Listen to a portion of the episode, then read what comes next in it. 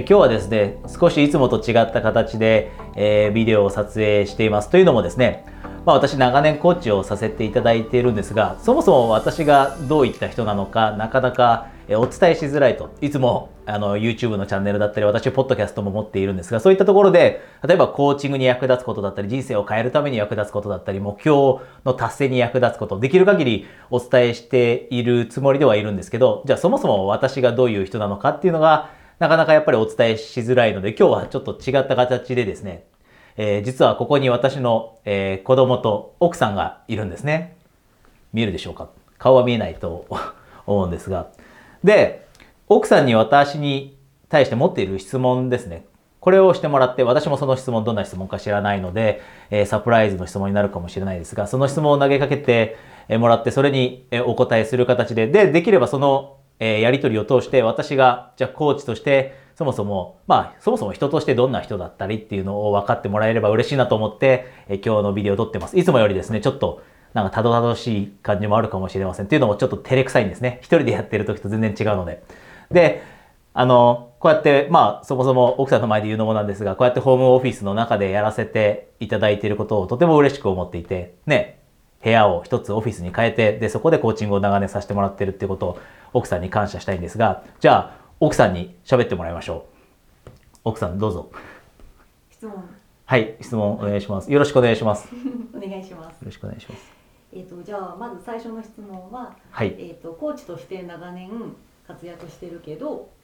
あのどうしても朝起きて今日やる気が出ないなっていう日とかってあるの？はい。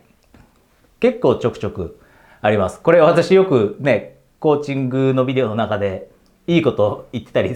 するつもりではいるんですけど、自分自身、その朝起きて、例えば子供を叱ってしまって落ち込んでしまったりとか、あとはまあ自分が本来取るべき行動が奥さんに対して取れなかったりとかっていうのももちろんありますし、または本来やるべきことが日々できていないと朝起きた時に自分のことダメだなと思ってなかなかやる気が出ないってことはよくあります。はい。回答になってますでしょうか？はい大丈夫です。はい。コーチでもそういう日があるんですね。あります。よくあります。じゃあ次の質問です。えっ、ー、と小さい子供がいる中でのコーチングってやっぱり大変ですか？そうですね。えっ、ー、と今この子がいてまあ1歳ちょっとなんですけど子供ができたことによってもちろん価値観が変わるとかって誰しもがあると思うんですけどまあ、生活リズムはやっぱりガラッと変わったっていうのがあって今まで2人の時っていうのはやっぱり静かな時間も作ろうと思えば作れたし頑張る時は頑張って休む時は休んでみたいなことが自分の中で作りやすかったんですけどでもやっぱりこうやって子供がいると突然ねなことが起きてで突然具合が悪くなったりとかで突然掃除をしなきゃいけなくなるようなハプニングが起きたりとかってあったりするのでやっぱりそういった部分での特にタイムマネジメントとあとは自分の モチベーションのマネジメント、自分の思い通りにことが進まないことがすごい増えたので、そこでちょっと自分に自信がなくなったりとかっていうのがあるんで、これってこのビデオを今見てくれている方の中にお母さんとかお父さんもいると思うんですよね。なので少しでもね、これが共感してもらえたら嬉しいですし、そういったお父さんお母さんからもまた何かコメントがあったらこのビデオの下にどうやって子供がいながらも頑張れるかっていうのはね、みんなに共有してもらえると嬉しいです。答えになってますか？とうございます。いつも大変な中、ありがとうございます。協力していただいて。はい、次はですね。うん今までのセッションの中で印象に残っているセッションってどんなセッション？そうですねセッションで印象に残ってるあのまあいろんなクライアントさんをね10年近くコーチングさせていただいてやっている中で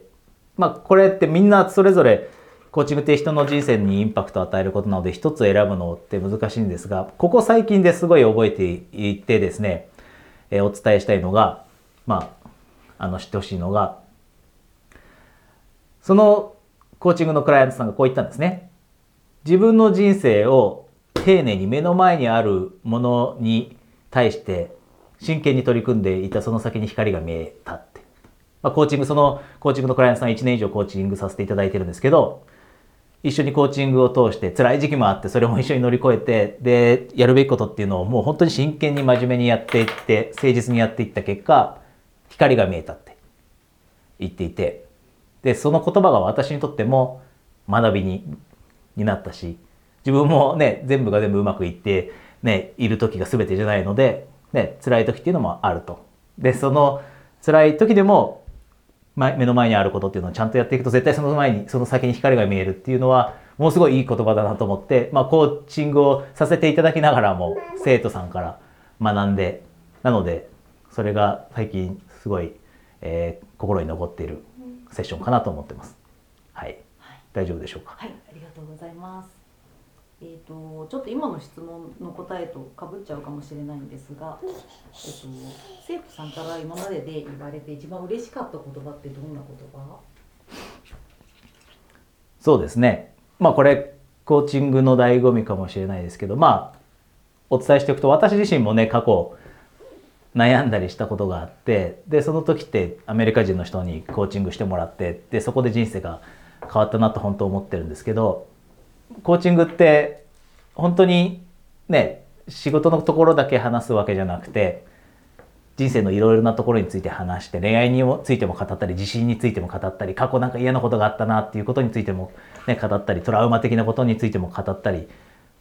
でその結果生徒さんがやっぱりおかげで人生変わりましたって言ってくれるその一言っていうのが本当にコーチングをやっていってよかったなと思うしそうやって人のと心と触れられる仕事に巡り合えたことをもとても嬉しいなと思ってます。はい。っていう感じです。はい。ありがとうございます。はい。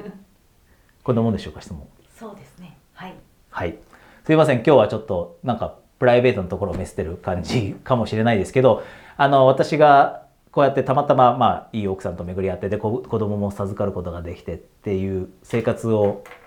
ね送れて今本当に満足しているんですけどでもやっぱり人って旗から見たら幸せそうに見える人生を送ってるかもしれませんが人それぞれ悩みがあったりするんですよね。で多分私も理解できない奥さんの悩みとかっていうのもあると思ってますし私も私なりにコーチングをして周りからはなんか満足できることができてるんじゃないのって思われたとしてもやっぱりたまにまだ私も父としてものすごい新米なので子育てで悩んでしまったりとかっていうのもあるのでこういったのがまあ私の今の人生だっていうのを皆さんにも知ってほしくてでお子さんがいてあなたにもしお子さんだったりっていうお世話をしなきゃいけない人がいるっていう中でも何でもチャレンジすることっていうのは可能なんだよっていう少しでもインスピレーションを与えられたらなと思って今日こうやって、まあ、無理やりですけど奥さん巻き込んでで子供も巻き込んでえー、ビデオを撮らせていただきましたので少しでも楽しんでもらえたら嬉しいです。じゃあまた次のビデオでお会いしましょう。バイバイ。バイバイ。失礼します。